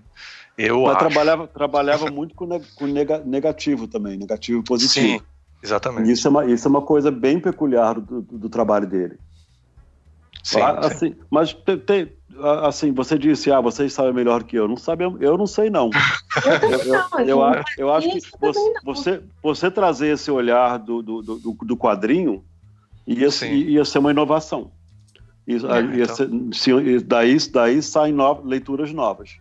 Totalmente, concordo. Já estou me sentindo estimulado para pensar no que eu vou fazer é, agora, começando o próximo semestre. Concordo. Pô, pós-doc aí, ó. Ó, pois é, totalmente. Não, realmente. É, é, eu, assim, é, é para quem é. é para qualquer designer, quem é desenhista, o desenho dele é uma experiência assim. Eu, uma coisa que a gente tem uma tendência a achar que vai encontrar. Ah, não, que ele é muito bom, mas você vai encontrar grandes desenhos no mundo inteiro. Eu nunca tive essa experiência de ver ninguém parecido com o J. Carlos. Assim, eu, eu gosto de. é, ele é. Ele é único mesmo. Olha, eu vou te falar que te- tem uma pessoa bem pertinho que é tão grande quanto para mim. É o Calixto. Quem? Ah, o Calixto, sim. O Calixto é, é genial. O Não, Calixto é maravilhoso, mas assim, o- aí eu, eu pessoalmente me seduzo pela capacidade de síntese do J. Carlos, sabe? Assim, eu não, aquilo ali assim, me, me toma pelo estômago, sabe? Não tem uma linha mais, não tem. Assim, é uma coisa. Isso para mim é. Mas aí é muito pessoal, né? Assim, eu, eu amo o Calixto, tenho capas, eu vi muita coisa dele, assim, totalmente sensacionais. O personagem é muito interessante, mas a capacidade de síntese do J. Carlos, para mim, é. sei lá, é arrebatadora. Legal. Bom, estamos todo mundo de acordo que o J. Carlos é, é- é- tem uma inteligência gráfica absurda, né? Absurdo, é. E, e esse trabalho, só para a gente pegar essa linha, né? É, esse trabalho que você mencionou, Julieta, do, do lettering Art Deco dele, é uma coisa assim que você falou, o cara já é um gênio do desenho, e ele é um gênio do lettering, assim, da- daquela época, de uma maneira extremamente original, né? Inclusive estimulou é, designers brasileiros a criar tipografia inspirado no trabalho dele, né? Ele é esse manancial, Sim, né? o Tony fez a samba maravilhosa, né? Exatamente. Que tem, é, Tony DeMarco fez a samba, que foi premiada, que é excelente. Mas assim, ali o Tony pegou uma pontinha de um iceberg, entendeu? Ah, todo o trabalho de, de lettering do J. Carlos vale muito a pena estudar, porque realmente assim é, assim, o, o cuidado, se você parar para olhar, eu te, te digo, quase que o meu doutorado foi isso, só não foi porque eu achei que eu podia mudar de áreas um pouco, eu estava afim de mudar de áreas, mas assim, é um manancial imenso, porque É. as capitulares que ele constrói, a- assim, o humor das letras, sabe? De repente você tem um E que a barra do meio é uma linguinha, como se fosse um camaleão, sabe? Você tem, você tem capitulares que tem, de repente, você tem uma velha com um rolo de. de É incrível, maravilhoso. que, que, que- numa capitular, gente, isso não existe em nenhum lugar do mundo, É. nunca vi. Sabe? E É aí, muito- aí, aí, eu, aí eu tenho que dar o braço a torcer. Assim, eu acho, eu, eu sou totalmente leigo essa parte de, de, de tipografia. Eu sou, eu sou bem, acho que eu sou que da- da- das quatro pessoas aqui sou quem menos entende. Mas o J. Carlos é extraordinário. Tem é ninguém, ninguém, ni- ninguém faz, nunca vi letramento igual dele. Nunca. É. Não, ele tem, tem uma letra Q que eu acho, assim, para mim é icônica, né? Eu digo, as pessoas brincam com que, que é uma letra que me comove até hoje. Realmente ela me comove, porque é, uma, é um Q que é desenhado, que é uma capitular moderna, o que é uma contradição de termos, né? Porque, assim, modernos não usam capitulares, modernos não usam nem serifa, que dirá capitulares, entende? E ele consegue construir uma capitular sintética e, e, absolutamente moderna. Isso é icônico, sabe? Dá para você fazer todo um tratado só sobre essa letra aqui, entendeu? Sim. É, ele, ele, todo semestre que eu posso, eu mostro o trabalho de J. Carlos para os alunos e ele ele transcende a, a, a, época dele, assim. As pessoas ficam uhum. maravilhadas, com, sem nenhum esforço. Você, você tem que explicar, você, às vezes você tem que falar muito, explicar sobre arte moderna e tudo. Você mostra o J. Carlos, é, a relação é imediata, assim. É, ele seduz imediatamente, né? É, é por, por isso que eu, eu volto um pouco à minha fala inicial sobre Semana de 22. Se você Sim. for colocar a revista Claxon do lado Isso. De, de, de um trabalho de J. Carlos, é. a revista Claxon é uma revista de Grêmio Estudantil. Sim. Total. Muito obrigada, e o, Rafael. E o, ah, assim, foi boa. Vi, visualmente é. Em termos, em termos visuais, aquilo é uma coisa amadora. Não, não J. só Carlos, em termos visuais, J. Carlos é, um... de circulação no país, né? Não, assim, as revistas o... que o J. Carlos faziam tinham circulação nacional, né? Aquilo, aquilo pode... O, o, o conteúdo de, de texto você pode, aí você pode argumentar que aquilo tem uma importância pelo texto. Mas estou dizendo, em termos de design gráfico, a Clapson não, não tem importância nenhuma. É, um, é, um, é uma cópia muito, muito de, de uhum. medíocre de coisas que estavam sendo feitas na Europa. É. E o, o J. Carlos não. É uma figura que eu, eu, eu, gostaria que alguém se debruçasse sobre isso. Tentar comparar o que o J. Carlos estava fazendo com as revistas que estavam sendo feitas na França, na, na, na Alemanha nessa época. Porque eu, eu tenho por mim que o J. Carlos vai sair ganhando. Não, eu acho que a pena. Em relação a Claxon e para todos, tem uma coisa aí que, que eu, eh, na época da minha pesquisa, eu verifiquei, quer dizer, é muito fácil de verificar, a Claxon é quase um clube do livro, né? É um crowdfunding. As pessoas, é, ela circula num círculo muito pequeno. Assim, a para ah. todos ah. Assinatura para o Brasil e para o exterior. Então, assim, a, a, a, o grau de, de, acesso à população do J. Carlos é imenso, né? Então. Não, isso não tem a menor dúvida. É, mas as pessoas não sabem isso, né, Rafael, de repente, né? eu acho. Mas vocês não sentem que tal eu Estou aqui tentando entender também os preconceitos, né, que também é outra análise semiótica completa. Mas assim, o que que será que o fato dele ser cartunista é, tenha criado um preconceito com as pessoas em relação ao trabalho dele? Muito possivelmente. Não sei. Não sei. Olha, acho que, acho que no, no, no, no Brasil tem uma tendência do meio artístico, é, principalmente antes da, da década de 50, tem uma década de 1950, né? Eu acho que tem uma tendência, sim, a desvalorizar artes gráficas, arte comercial, tem aquele ranço de, de belas sim. artes é superior à, à, à, arte, à arte gráfica comercial. Isso existiu, sim. É, algumas pessoas atravessavam isso, né? algumas, coisas, algumas pessoas faz, conseguiam atravessar essa barreira. Você vê o Ângelo Agostini pintava e, e quadros. Sim expunha os quadros na academia, é, na, na, academia não, na, na escola, de, na, no salão da Escola de Belas Artes. O Calixto pintou quadros, expôs e e, e, assim, o, tanto, tanto o Di Cavalcante, o Di Cavalcante. É, o Di publicou é, em revista o, muito, o, Di, né? o, Di, o Di ao contrário. O é o contrário. O Di, o Di largou a ilustração de lado um pouco é. para virar essa, essa figura emblemática que ele virou na pintura. Mas, assim, o, o Santa Rosa é outro, né, que, tinha, que tinha um trabalho incrível de design gráfico e, e, ficava tentando acontecer como pintor, e não acontecia. Eu acho que tem um preconceito, sim. É, até porque esses três exemplos que eu citei, o, Santa Rosa, o Agostini e o Calixto, eram muito melhores é, ilustradores, é, artistas gráficos do que, do, do que pintores.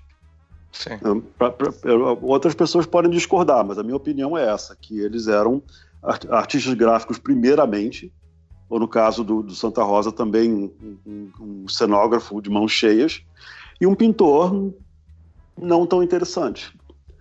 E o, existe sim no Brasil, um preconceito existe até hoje. Até hoje tem uma coisa que é, uma, é um preconceito de classe social, é, com, com pessoas que trabalham para ganhar a vida é, com, em, em, áreas comerciais e áreas industriais.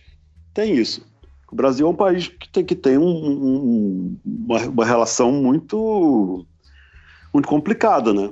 De, é, um, é um elitismo que existe. Sim. É, é, é o mão suja, né? É. é, eu acho que o, o J. Carlos, ele, ele, ele, ele queria fazer um pouco. Ele, ele, ele, ele tinha, tinha sua vaidade, né? Ele expôs, teve, teve duas exposições em vida, né? Ele, ele flertava com isso, mas, eu, mas ele mesmo se policiava. Que eu acho que como ele era uma pessoa é, que tinha um, um, grau de instrução e inserção social muito bom, ele, ele sabia que esse preconceito existia e ele, ele, ele, muito sabiamente não se metia, não, não, não dava cara a tapa. Sim que é ao, contrário do Santa Rosa ou do, ou do, ou do Calixto, que o, o, o Calixto realmente também é, conseguia participar do Salão de Belas Artes, mas não era não era uma pessoa, não era cotado como pintor, né? Sim. Vamos falar um pouquinho da exposição, então, para a gente já ir caminhando. Estamos aqui com uma hora e dez, para a gente já ir caminhando para o final também, né? É... Aí eu não sei se foi a postagem do, do, do, Rafael que eu vi, ou de alguém, né? Dizendo que a, a, a exposição está tendo bem mais repercussão em São Paulo do que no Rio, né? E... É, foi, foi minha postagem, sim. Foi nela, né? é. E aí, o que, que você acha que se deve isso um pouco, hein? E, e, e assim, também falar da exposição, né? Porque você, já que você, escreve, você escreveu o texto né, sobre a exposição, né? Eu escrevi um texto, não, não, não participei da curadoria. Sim, você escreveu assim, a, o minha... texto de, do catálogo. Um, né? um, um, dos três textos do catálogo. catálogo. A Julieta também escreveu. Julieta também escreveu. E o. É, assim. Bom, o que dizer, né? O São Paulo é a capital. E as coisas acontecem hoje em São Paulo. Sim. E sim, nós que somos nascidos ou criados ou moramos ou quem, ou quem, ou quem mora no Rio, tem dificuldade de aceitar isso, mas sim, existe hoje em dia um. O que? Como é que a gente vai definir isso? Uma hegemonia cultural de São Paulo. E as coisas realmente acontecem. Assim, essa, essa, essa exposição do J. Carlos de MS é um exemplo perfeito. A exposição, a exposição ocorreu no Rio, não teve muito impacto de, de grande impacto de mídia, público, teve, como toda exposição do IMS no Rio, ela foi vista, foi comentada, é, mas ela não teve o, o impacto que ela está tendo em São Paulo é muito, muito maior, muito, muito mais repercussão. E acho que é importante a gente reconhecer isso, reconhecer a primazia de São Paulo e ao mesmo tempo questionar isso. É, mas eu se, acho perguntar, que... se perguntar por quê? Por que, que, é, é, é, por que, que uma exposição mais ou menos a mesma exposição, com algumas, algumas diferenças, claro, porque o espaço é diferente. É, mas por que, que a mesma exposição, mais ou menos, em, em, a, aconteceu dois anos depois? Né? Ela, foi, ela, ela, ela, primeiro foi no Rio, dois anos depois está acontecendo em São Paulo. E em São Paulo ela repercute, no Rio não. Eu acho que a, a, a própria mídia de São Paulo tem que tá devendo uma explicação, né? Não, eu ia acrescentar uma coisa. Eu acho que assim, é, é, reconheço totalmente, embora me doa na alma, acho que doa na alma do Rafael também, que São Paulo hoje em dia é a capital cultural, né? não há a menor dúvida. Mas eu acho também que talvez tenha, quer dizer, é, eu imagino, quero crer que talvez tenha também um aspecto da surpresa, né? Porque bem ou mal o público carioca está mais acostumado ao J. Carlos, né? Conhece e de repente, assim, para o público paulista, claro que assim, não, não quero, claro que o IMS é muito maior do que a gente, mas a gente fez uma exposição em 2014 imensa do J. Carlos nos Correios, que teve uma imensa repercussão, e fizemos ela em São Paulo também antes, mas não eram os originais, entendeu? Mas eu acho que talvez para o público paulista haja uma surpresa maior em relação a, a ele, não sei. Só Pode ser. Mas, não, mas, não, mas não é só o J. Carlos, eu posso te dar vários outros ah, exemplos. Ah, sim, não, eu concordo com você, Rafael, em tudo. Não, assim, o, o, o, que, o que acontece é que, é que São Paulo tem essa hegemonia hoje. Total, total. Mas, mas eu acho que eu acho que diferentemente de quando o Rio tinha hegemonia, o, o, nem sempre as pessoas em São Paulo estão sabendo usar essa hegemonia para fortalecer as outras regiões. Então, assim, tem uma. Eu, eu acho isso problemático. Então, é. assim, eu, eu amo São Paulo, eu adoro, eu vou, vou sempre que eu posso, acho, acho o máximo, mas uhum. ao mesmo tempo acho que, que é necessário fazer essa crítica. Uhum. Que a, a, a, São Paulo tende a olhar só para São Paulo. E, Desde sempre, e, né? Não é nem e, e, quando, e quando olha para o resto do Brasil, faz questão de fazer vista grossa para o Rio. Uhum. Então, assim, eu, eu, já tive essa experiência, já tive, ninguém, ninguém, isso não é, não é história que me contaram, já tive a experiência de, de pessoas em São Paulo, de, jornalistas importantes em São Paulo, dizerem que não iam dar uma matéria porque era, porque era sobre o Rio. Uhum. Então, isso, é, isso, é.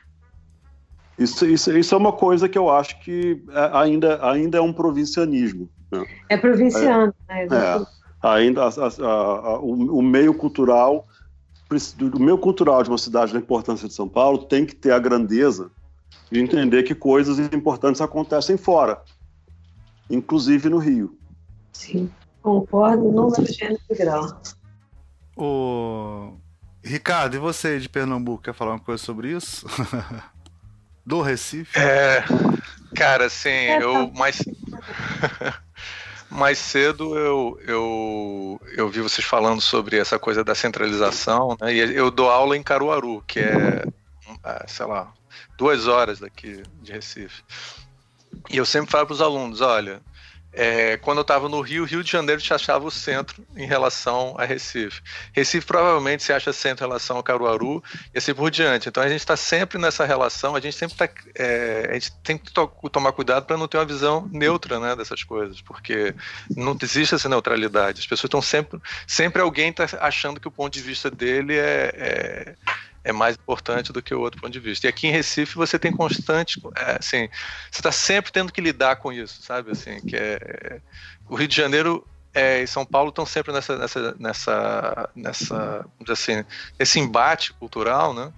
Mas Recife está sempre é, cheio de questões, é, riquezas culturais que estão sendo ignoradas assim numa, numa escala quase inimaginável quando está falando sobre isso. Né? Então, assim, só, eu penso isso o tempo todo, assim, eu, eu vejo isso o tempo todo. Ah, às vezes você está falando, eu, eu, assim, eu acho totalmente certo. admiro muito o que você acabou de falar. Recife, Recife é uma cidade que toda vez que eu vou para Recife, eu fico espantado com, com, o, com, com as, as coisas que acontecem ali. A importância do, do, dos trabalhos sendo feitos, a originalidade. Totalmente. Realmente, não, é, não é, não, eu não estou querendo, querendo ganhar pontos em Recife, não, porque eu já tenho muitos amigos em Recife. Mas, assim, o, é, é uma cidade que sempre me surpreende para o bem. A, a força cultural extraordinária. Sim. Mas, sim, você tem toda a razão. E aí, aí, aí Recife, por sua vez, faz isso com Caruaru. Não, assim, é. nem sei se ela faz com Caruaru, mas eu desconfio que sim, essa, essas, essas relações não é, é difícil de, das pessoas fugirem disso, né? Só no momento. É difícil. É. A gente tem que ter é um olhar que as pessoas não têm, né? É, é mas a, função, a função do crítico, eu não, eu não tô culpando as instituições. Eu acho que as instituições, elas têm, elas têm, elas têm é, é, vender seu peixe, né? É claro que se, se o MASP está fazendo uma exposição, ele vai querer que a exposição saia no jornal, certo? Sim. Aí a, a questão é que o jornal, que tem, que tem, que tem uma, uma posição crítica, né? uma posição de formar, de formar opinião, o jornal tinha que ter um olhar mais, mais amplo. Né? Senão vira conchavo. E Sim. isso não é exclusividade de São Paulo, a gente vê isso direto no Rio. Né? A gente vê, vê direto o, o, a imprensa que só faz a cobertura de determinados é, de, é, tipos de exposição, tipos de música, etc. Né? Assim, o, o que eu acho é que está faltando um, um, olhar mais, mais amplo e generoso da parte de, de, de das, das, pessoas, dos críticos que formam essas opiniões. É.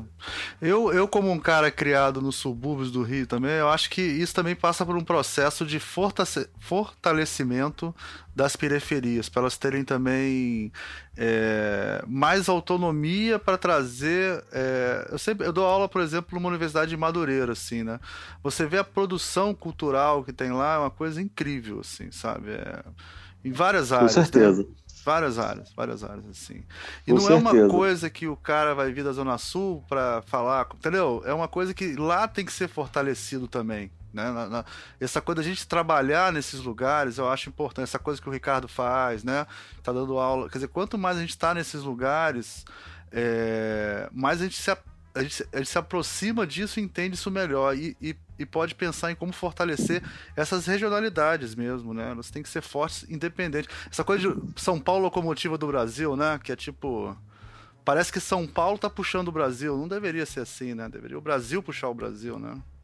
É uma. Ah, ah são, o Brasil é grande, né?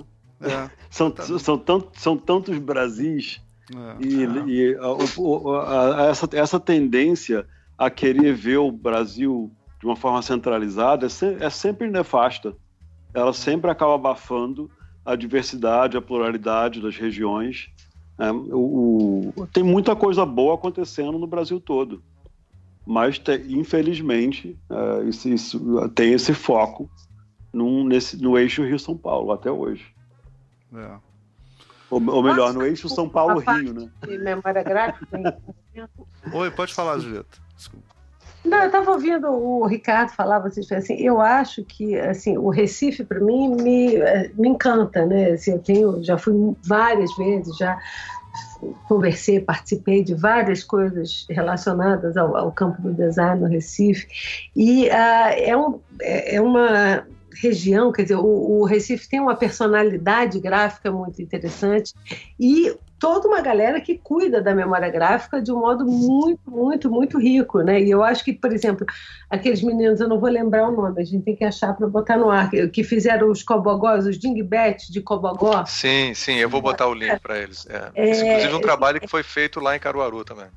Pois é, a, a, a Fátima Filizola, né, o Damião, enfim, tem uma galera que faz uma coisa que para mim é fundamental, porque uma coisa é você fazer a pesquisa, outra coisa é você é, ressignificar aquilo que você está pesquisando, sabe? Na hora que o Cobogó vira Digbet, na hora que o, o letreiramento vernacular vira uma fonte, na hora que isso, é essa, essa confusão de tecnologia, como o Rico Lins fala, né, é, é, muito interessante. Eu acho que o Recife é um polo é, de, no Brasil, assim, é dos maiores polos de produção desse tipo de difusão de tecnologia, entendeu? Onde você resgata uma memória gráfica e transforma, ressignifica ela e, e, viabiliza ela, torna ela acessível como um produto novo, né? Quer dizer, uma ferramenta, né? até porque uma fonte, um Digback, é um produto e é uma ferramenta, né? Então Sim. eu acho isso muito importante. Acho muito. Ô, Ricardo, Ricardo, quando é que você vai Diga. convidar a gente para ir no Recife?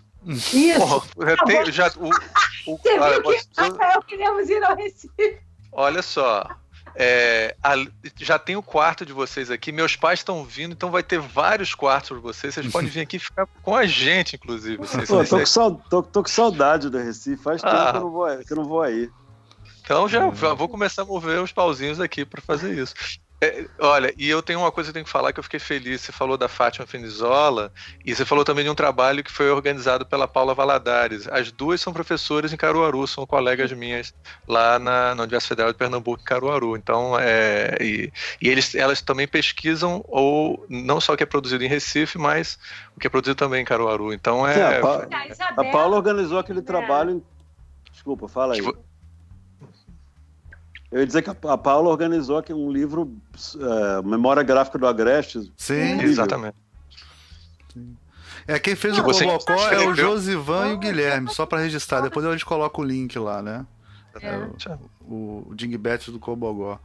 É, e fora em Pernambuco também, né? Tem, a, tem muita gente pesquisando, já pesquisou e continua pesquisando. O, o Silvio Campelo, né? O, é, o Silvio Campelo. Né? Ah, a Isabela. Tem uma é. maravilhosa, cara. Tem. É, Hans, Solange, Isabela, é, Isabela Aragão. É, é, Silvio Campelo, são todos, eles são professores da Universidade Federal de Pernambuco e eles têm uma, um doutorado já há vários anos lá e tem um enfoque muito grande na memória gráfica. Então tem assim, é, acho que vocês vão confirmar, acho que a boa parte do, do desenvolvimento do estudo de memória gráfica no Brasil se deve muito ao que está sendo produzido aqui em Pernambuco, assim, de uma é. maneira sem nenhuma. É... Sem sombra de dúvida. Assim, o trabalho, a, a Isabela recuperou todas as letterpress da, da, da UFPE que estavam abandonadas, as pedras litográficas que vocês têm. Nossa, é incrível o trabalho que vocês fazem. Incrível. É, e assim, e aí só faz puxar uma sardinha para a mamãe, ela estava me lembrando que a, a, a a impressora e a, as máquinas do gráfico amador, na realidade, foram doadas para a Universidade Federal de Pernambuco e ela foi uma das pessoas que resgatou esse material para poder ser utilizado com os alunos. Então, tem ali né, uma, o ciclo fechando completamente. É, né, do... totalmente. É isso que eu disse, sua mãe é mãe de todos nós, entendeu? Assim, a, a mãe da, da, da pesquisa fotográfica e, e, e, dessa memória gráfica é Edna e Guilherme estão ali abençoando, né? Nossa Senhora, sem eles ela tem a pesquisa na veia, basta ver o perfil dela no Facebook que você vai ver. Aliás, bota o perfil da, da Edna no Eu vou botar, eu vou botar. eu vou botar. O pessoal vai gostar. Ela é, posta quase eu acho, dia. Eu acho. Gente, acho que a gente pode ir para os finalmente, então. Eu tinha, eu acho que tinha uma última pergunta aqui, que é se o J. Carlos é reconhecido como deveria. A gente já falou bastante disso. Vocês querem acrescentar acho mais alguma coisa? A gente já deu conta disso, né? É... Eu acho. Sim, sem dúvida. Quer acrescentar alguma coisa, Rafael? Tá tudo tranquilo? Não, tá tudo na paz. Tudo na paz. falou bem, foi ótimo. Assim, foi Gente, bom. esse programa tá muito alto nível. Acho que eu vou até acabar logo com ele para não estragar esse programa. Tá para não, pra não dar anticlímax no programa. Antes que o... ruim, né? e o clima tá bom, né? Lula livre, é... né? Tudo bem hoje, né, cara? Que dia, né? Que dia! o dizer registrar aqui que o Rafael deve estar fazendo muita falta para a pesquisa do design brasileiro porque Olha, deve ter diminuído em 50% aqui, as ideias de teses, né, de dissertações no Brasil. Não, posso Nossa, registrar uma coisa? O, o Rafael fez um elogio público, eu quero fazer uma demanda de público ao Rafael. O Rafael é um professor brilhante e ele tem, ele desenvolveu ao longo dos anos de carreira dele um modo de olhar a imagem, de pensar a imagem, que é único, que é dele que é extraordinário. Então, assim, eu convoco de público ele e presto todos os auxílios que eu puder dar a transformar isso num livro, porque eu acho que é uma coisa que a gente precisa e eu acho que assim, esse momento político que a gente está vivendo, onde a imagem manda, manipula, faz. É um momento onde a gente não pode prescindir da leitura do Rafael. Eu estou à disposição para ajudar em tudo que for possível e eu quero que esse livro exista. Assim, eu preciso e todas as novas gerações precisam. Pronto. Julieta, o pessoal, o pessoal, os ouvintes vão pensar que a gente combinou. Não, ah, eu, vou, eu, vou, não, eu vou aproveitar. Não, não, não, não tem jabá você tá- aqui. Você está fazendo jabá aí. Sério, não tem jabá, não. Ai, Ó, mas se alguém, se alguém tiver a fim de dar dinheiro para fazer esse livro, a gente, a vamos, fazer um, vamos fazer um catarse aí, um, um... A gente aceita. É, Acho que todo mundo ah, aqui assina embaixo, Julieta, que você falou. Rafael faz Não, falta de muitas maneiras. É, assim. É. Não, é, é, fazer... é, imprescindível no momento que a gente está vivendo hoje, que essa leitura que o Rafael construiu ao longo de tantos anos, com tanta, sabe assim, nossa, como é que isso não é disponível? Sabe, como é que, que, que eu não posso dizer para um aluno ler um livro que, que, que mostre isso? Gente, não é, é possível. Eu, hein? É, sem dúvida, sem dúvida. É, eu tenho que só fazer um rápido depoimento que o Rafael também foi meu professor e é, eu aprendi muitas coisas, mas uma das coisas que tem, me influencia muito até hoje é o, é o olhar para a arte. Assim, foi uma coisa que me. Uma coisa que na época eu, eu já vim de uma família com pessoas ligadas com isso, e isso abriu muito meu olhar e me influenciou muito como professor. Então, há muitos anos que no Rio de Janeiro eu levava os alunos para o Museu de Belas Artes e sentia um pouco a presença do Rafael toda vez que eu levava eles. Então é um, é um prazer, Rafael. Gente, vocês estão, vocês estão esperando que eu fale para, para? por, por, por, mim pode, pode, Cara, pode elogiar até, até o eu, não, eu não sei, já contou Foi com o mal, Rafael foi isso uma, uma vez. A gente, eu e Ricardo, quer dizer, o Ricardo e eu, a gente montou uma aula em homenagem ao Rafael de análise da imagem. Né? Exatamente. O Exatamente. Ricardo, olha só, o Ricardo assistiu a aula, ele me, ele me passou a aula, a gente montou uma aula. É, faz tempo que a gente não dá essa aula até, né? É, Totalmente eu de vez em quando eu dou. Quando os alunos, eu sinto que os, e os alunos assim sentem muita falta de compreender o mundo da arte, assim. Então é, é para mim foi, a gente sente que você tá, que a gente não tá, a gente não tá começando, sabe? A gente tá pegando que é uma coisa que já começou antes. Muito legal. Mas aí eu acho que, inclusive, Ricardo, é, transcende o mundo da arte, né? Eu acho que a análise do Rafael, ela, ela se aplica às imagens no mundo. Então, assim, figurinha, meme, to- todas essas imagens com as quais a gente se confronta hoje em dia podem ser lidas ah, ah, por essa ótica que ele apresenta, entende? E isso é um uso político, sabe? Assim, é um uso crítico diante dessa manipulação política que é mais, assim, no meu entender, é, é muito, muito, muito vital, sabe? Para nossa sobrevivência enquanto Então, seres. vocês estão, vocês estão ouvindo aí, editoras, patrocinadores. Esse, esse- esse é um livro fundamental que vai vender horrores. Não, a gente pode também Eita. lançar uma hashtag, hashtag é, Raf- é, Rafael Youtuber. Pronto, pra gente fazer um canal. aí ele vai virar, aí, aí sim, aí sim. Bem, Rafael, se você tiver Acho- interesse, acho visualmente tem Você interesse. sabe que viu? dá certo isso no Brasil, né? Ah, Tem e, YouTube, youtuber para fazer sucesso no Brasil tem que pintar o cabelo. Eu não tenho cabelo para pintar. Então, acho que Mas se você mudar de ideia, tem um, a gente tá montando nosso canal no Visualmente e aí tá completamente, tem, a gente edita, a gente faz tudo. É, o- o- Aqui no Brasil, até YouTube, até tem um youtuber astrólogo que influencia a presidente da República, pô, imagina o poder disso. Nada, nada contra os astrólogos, gente, pelo amor de Deus, é só fazer a piadinha. é, Eu não gosto de chamar é, ele de filósofo, porque senão é foda, é demais pra mim. é, é, ofende os filósofos e os astrólogos. Não, né? não tem como. O que, que vai chamar? Não tem do que chamar, né? Não tem, Exatamente. não tem do que chamar. Psicótico, sei lá. Psicótico. Ofende os psicóticos também. Pois é. Os psicóticos vão ficar, pelo menos. eu, go- eu gosto de chamar ele de caçador de urso. Caçador de urso, boa, boa, boa. Tem um vídeo dele com a arma, né? Mostrando as armas que ele usa pra caçar. Caçador de urso da Virgínia. Caçador de urso da Virgínia. É, isso também dá outro programa, né? É só analisar como é que acontece um fenômeno desse, né? Dá, dá outro programa.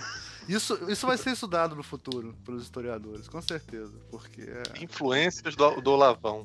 cara, é incrível, ele é incrível, ele é incrível. É, é, só deixar um testemunho aqui, eu já fiz um curso dele, viu? Só pra ver como é que era, mas eu não aguentei ver. Eu só assisti uma aula e desisti. eu Gente, queria. vocês sabem que eu estava vendo o programa da Eu Terra faço essas coisas, eu sigo, sigo na internet, eu faço tudo pra ficar. Você, você é mamãe urso, hein? É, eu sou mamador de urso. eu sou. Eu gosto de sofrer. É. Mas fala, Júlio, desculpa, a gente interrompeu. Desculpa, gente. Não, porque outro dia eu vi um documentário no Netflix sobre os terraplanistas, porque existe. Ah, sim. existe um grupo de pessoas no mundo, no mundo, não é só no Brasil, que acham mesmo que a Terra é plana, É. né? Isso é incrível. Assim, E não é quadrada, né? Porque quando a gente imagina a Terra plana, a gente, eu pelo menos imaginava que ela era quadrada, mas ela não é, ela é plana e, e circular. E isso fecha várias contas, é muito louco. E porra. tem uma redoma, só pra você saber, tem uma redoma em volta da Terra. Redoma Tem celestial. um- eles, têm- eles têm, fizeram um diagrama físico assim dele, muito legal. Assim. Ai, Vem cá, gente, eu vou me embora, posso? Então, preciso- pode, vamos embora. Vamos encerrar. É, É. Julieta, a gente no final, a gente para encerrar. Primeiro agradecer a vocês, muito obrigado, Claro, Julieta, obrigado, Rafael. Foi uma honra, sim. Tô, tô Um de smoking aqui. É, vocês querem deixar um último recadinho, falar mais alguma coisa? Eu quero, eu quero. Eu queria agradecer imensamente a meu, o primeiro podcast, a gente nunca esquece, não é isso? Opa, então vamos fazer outro. Estou adorando essa coisa de programa de rádio reinventado, estou achando ótimo, é ressignificação da memória gráfica. E queria agradecer muito e queria muito, assim, é, eu acho muito importante essa coisa da leitura da imagem. Assim, todo o meu doutorado está focado nisso. Eu acho que queria deixar esse registro aí para as novas gerações que, assim, aprendam, busquem é, como ler imagem. Eu acho que a análise da imagem é, é uma das dos caminhos para a gente sair desse, desse turbilhão de lama no qual a gente está enfiado. Então, é, fica a dica, tá? Muito obrigada a vocês, obrigada Rafael, prazer estar com você sempre, né? Obrigada Almir, obrigada Ricardo e até a próxima. Beijos. Beijo, obrigado. Rafael. Não, só, só quero agradecer vocês, agradecer a, a Ricardo, Almir, Julieta e já falei demais. então vamos dar um tchauzinho que a gente termina normalmente com um tchauzinho, pessoal. Tchau, Um tchauzinho. tchau, Tchau. Tchau. Tchau, pessoal.